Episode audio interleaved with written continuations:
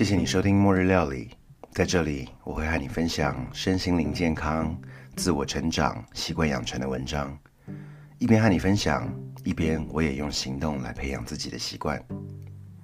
如果你一直有听到新的《末日料理》，就表示我仍然走在习惯养成的这条路上。用说的永远都是容易的，用做的才最有挑战。今天我要和你分享的文章来自于 NoSideBar.com，由 Zoe Kim 所写，标题是 "It's OK to Stop Doing It All"。接下来就让我们来一起进入他的文章吧。It's OK to stop doing it all。有时候我们要做的实在太多了，反而让自己迷失了方向。我们为了做更多、有更多，反而出卖了自己的目标。安宁、喜乐。几周前，我去了儿子的学校，因为他的班上举办了一个聚会。我友善的和教室内的家长交流，其中一位妈妈是这次的主办人。我看着她满脸倦容的样子，问候她如何。她看着我说：“很好，但是快累死了。三个孩子，课后辅导，两条狗，还有刚结束的房屋整修。”压得他快喘不过气了。接着他和我说，下个月他每一天的行程都是满档。他的先生在一旁也只有默默的点着头。我觉得他可能也太累了，甚至连开口说话都省略了。后来他问我有几个小孩，我对他说四个，三个男的，一个女的。他听了觉得不可思议的说：“你怎么做到的？为什么你看起来如此的平静？”我很乐意和他分享我的秘诀。我说：“不要什么都想做，而且我也不是什么都做得好。但我当然知道，我们活在一个需要样样兼顾的社会，所以当我无法达到期待的时候，我也经常让自己不太好过。现在似乎每个人都很容易精疲力尽，无时无刻都是如此。为什么我们要做的这么多？”以至于真正重要的事情都忽略了呢？研究显示，内在的焦虑或外在，不论是工作或者是社会所给的压力，导致我们对于停下来休息的能力都无法正常的运作。通常，这种压力来自于我们随时随地都需要处于备战状态。新科技原本应该给我们更多的自由，让我们有更多的空间。但却逐渐的从内而外的侵蚀着我们。我们似乎要活得像 iPhone 一样，随时保持连线，随时有电，还有一堆的 App 城市应付各种需要的情景。这样能够不让人精疲力尽吗？这些虚幻的连结和不断的完成任务，正在摧毁我们的灵魂，让我们有一种永远做不完事情的感受。就是因为做不完，所以要更努力去做更多，忙着做更多的事情，而不是去做更多有价值的事情。以下的五个改变，帮助我停止了什么都想做的想法。第一，练习极简主义。我的旅程是从减少拥有事物开始，减少一些没有坏掉还很好的东西，还有一些有纪念价值的物品。但我没有就此停止。我可以看到，在我的生活当中，也有很多可以断舍离的地方。练习断舍离，让我可以过滤一些我需要注意的事。有些事情我可以放着不用完成，让我有一种放下背着卡车砖头的感觉。第二，接受脆弱。脆弱可以是通往有意义连结的途径。当我们选择面对脆弱，真实的情感和内心的渴望，就不会想要什么，通通都拦下来去做了。虽然社会对于脆弱和软弱经常画上等号，我们忘了脆弱也是归属、快乐、创意、仁爱和真实的起源。当我懂得放下心中的城墙，我也敞开了我自己，更能体验人生中的意义和目的。第三，允许。我允许我自己不要什么都做，我不断的提醒自己，这也许听起来很容易，但这就是重点。自己和自己说的话很重要，给予自己允许，说给自己听。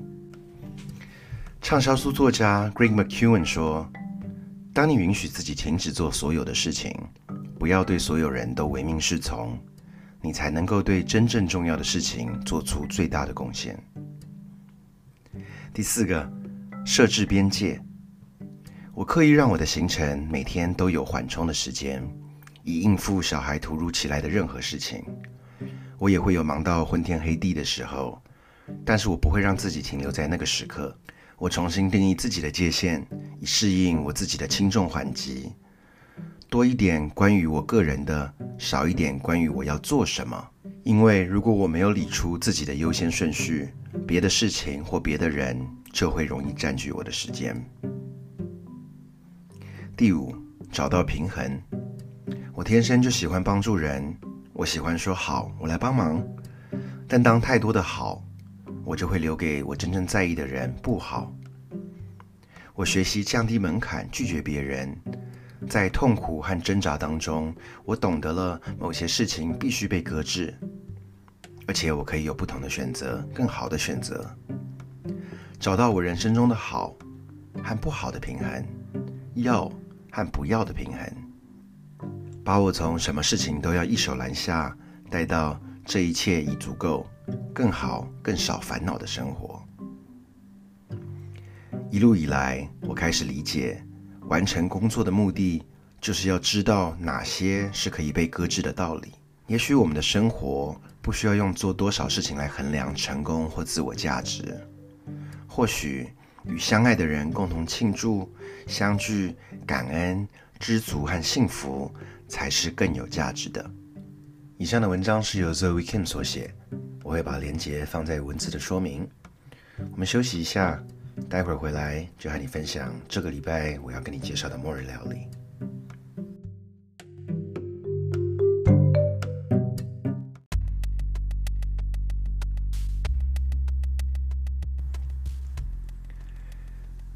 今天我要跟你分享的是皮蛋瘦肉粥。其实这是一个我好多年以前在朋友家跟台湾的一个知名的厨师詹姆士所学到的食谱。然后，其实我当然没有很记得完全的 detail 的每个步骤，但是到目前为止，这样子的做的方式还是一直影响到很多我做的其他的菜。嗯，我觉得很好用，所以可以跟你分享。嗯，我记得我们那次去，呃，随便就是去了一个顶好超市吧。那时候在想说要做什么，然后呢，说做皮蛋瘦肉粥，他就买了鸡翅，买了排骨，就是猪的小排，然后当然皮蛋跟这个绞肉了。那呃，回去的时候呢，第一件事情就先炖高汤，所以他就把鸡翅跟排骨通通丢在水里面。就一直不断的滚它，那当然水的量是蛮大的，滚了大概有个一个半小时啊，中间时不时还要加水，呃，确保说这个水量是够的。煮到后来，其实汤都有点变成乳白色的状态了，然后再把所有的肉跟鸡翅滤出，也就是说把所有的精华汤煮到汤里面去之后滤出，只取高汤。那有了高汤之后，接下来才来煮粥。粥呢，就是要从生米开始煮了。我印象中，这个比例大概是要一杯的米配上十二杯的水这样子的一个概念吧，就是它的这个量是要大到十倍以上的。然后。就在这样，呃，就在锅子里面就慢慢煮米啦。那一样，呃，就是用高汤直接煮，煮到米开了，然后开始变成稀饭状态了，然后再变成糊掉粥的状态。那整个米饭都分解了之后呢，诶，我想说那就可以把皮蛋跟瘦肉加进去了。但其实没有，这边还有一个很重要的步骤，就是他把。呃，猪脚肉跟有点像是我们一般在做腌腌绞肉的方式，但是呢，呃，加了酱油，加了白胡椒粉进去，加了一点点酒进去之后呢，时不时就开始加点水，加点水，就是所谓打水。呃，有很多人包饺子也会把这个饺子馅儿里面放一点这个水，让它整个呃肉里面跟水有点融合，等于肉把肉呃绞肉本身吸到这个水分。嗯，这个目的主要是为了到时候放到稀饭里面去之后，不会是一坨一坨的绞肉，而是它可以整个像是跟稀饭通通融合在一起的。所以时不时就加点水，然后打水打到整个绞肉跟水的感觉，我忘记比例，但是整个看起来的感觉是，其实绞肉已经不是干的了，它已经有点像是含了水里面有稀饭的状态了。嗯，那最后当然再烩进皮蛋啊，然后整个稀饭也煮滚了之后，大概为了煮一个皮蛋瘦肉粥，也花了大概三个小时的时间。我记得非常耗时，但非常好吃的一道菜。当然，最后这个皮蛋瘦肉粥，你要自己加一些白胡椒、放葱花、放香菜末都可以喽。接下来再聊一个，也是我前几天做了，是我一直很想要做的一道菜。我第一次看到这道菜是从 Netflix 的纪录片《Salt, Fat, Acid and Heat》这一个嗯盐、脂肪、酸跟热度的纪录片。它这是在热度这一集 Heat，嗯，他们做了一道菜叫做 Tahit。Tahit 呢，其实中文翻成波斯米花，其实就是锅巴饭的概念。只是呢，这个饭它有放了番红花下去一起去煮。那我之前在这边的超市 Trader Joe 发现，哎，居然有卖番红花一小瓶，然后，嗯，我记得好像六六六块多美金吧。嗯，番红花是所有香料里面最昂贵的，那一小瓶六块钱，我想好像还可以接受。然后，到底番红花的滋味是什么呢？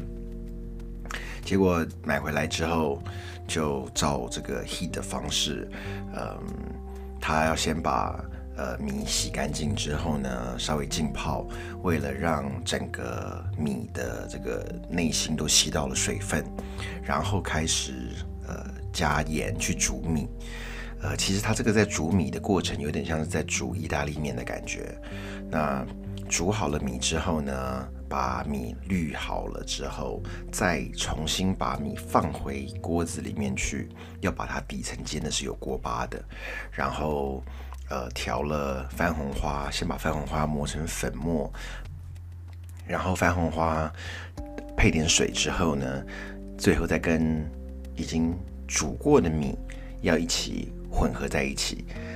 番红花本身是红色的，但是它加了水之后就变成金黄色的，所以整个米饭做出来，外层锅巴，内层是一个金黄色的米的概概念。但这道菜我觉得很特殊，是它为什么会在热度这一集里面讲呢？因为他说同样是煮一个米，他们先用了一开始用水煮的方式，然后再用。有点像是蒸这样子的模式去完成这整道米的这道菜，但是它这个虽然是蒸，但它外围又因为有油脂的关系，所以外围会有一层锅巴，所以它整个把它倒出来之后，是有一点金黄色的米饭配上外面整层的锅巴，有点像是米饭锅巴蛋糕，一个这个蛋糕状的样子，那你就切来吃，嗯。老实说，我不觉得这个番红花有什么很特殊的一个呃滋味，因为在我水去冲这个番红花的时候，已经就闻到一股糟糕，我我很想要形容怎么样是番红花的味道，但是我觉得番红花的味道就有一点涩涩的，嗯，有一点金属感的泥土味，并没有特别。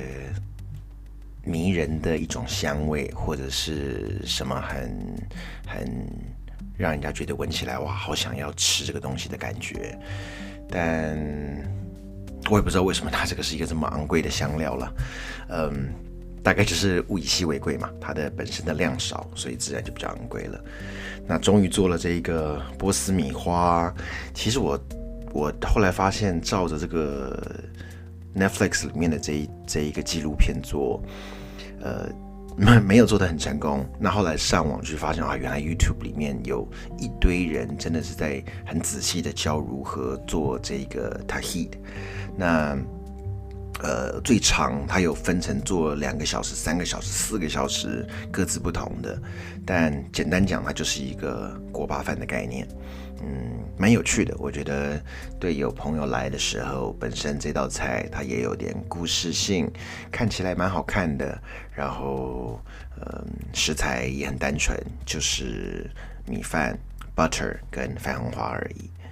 好吧，今天就跟你们分享了两道跟米饭有关的料理，一个非常实用，另外一个也是当做不一样的尝试喽。谢谢你收听我们末日料理，下次见喽，拜。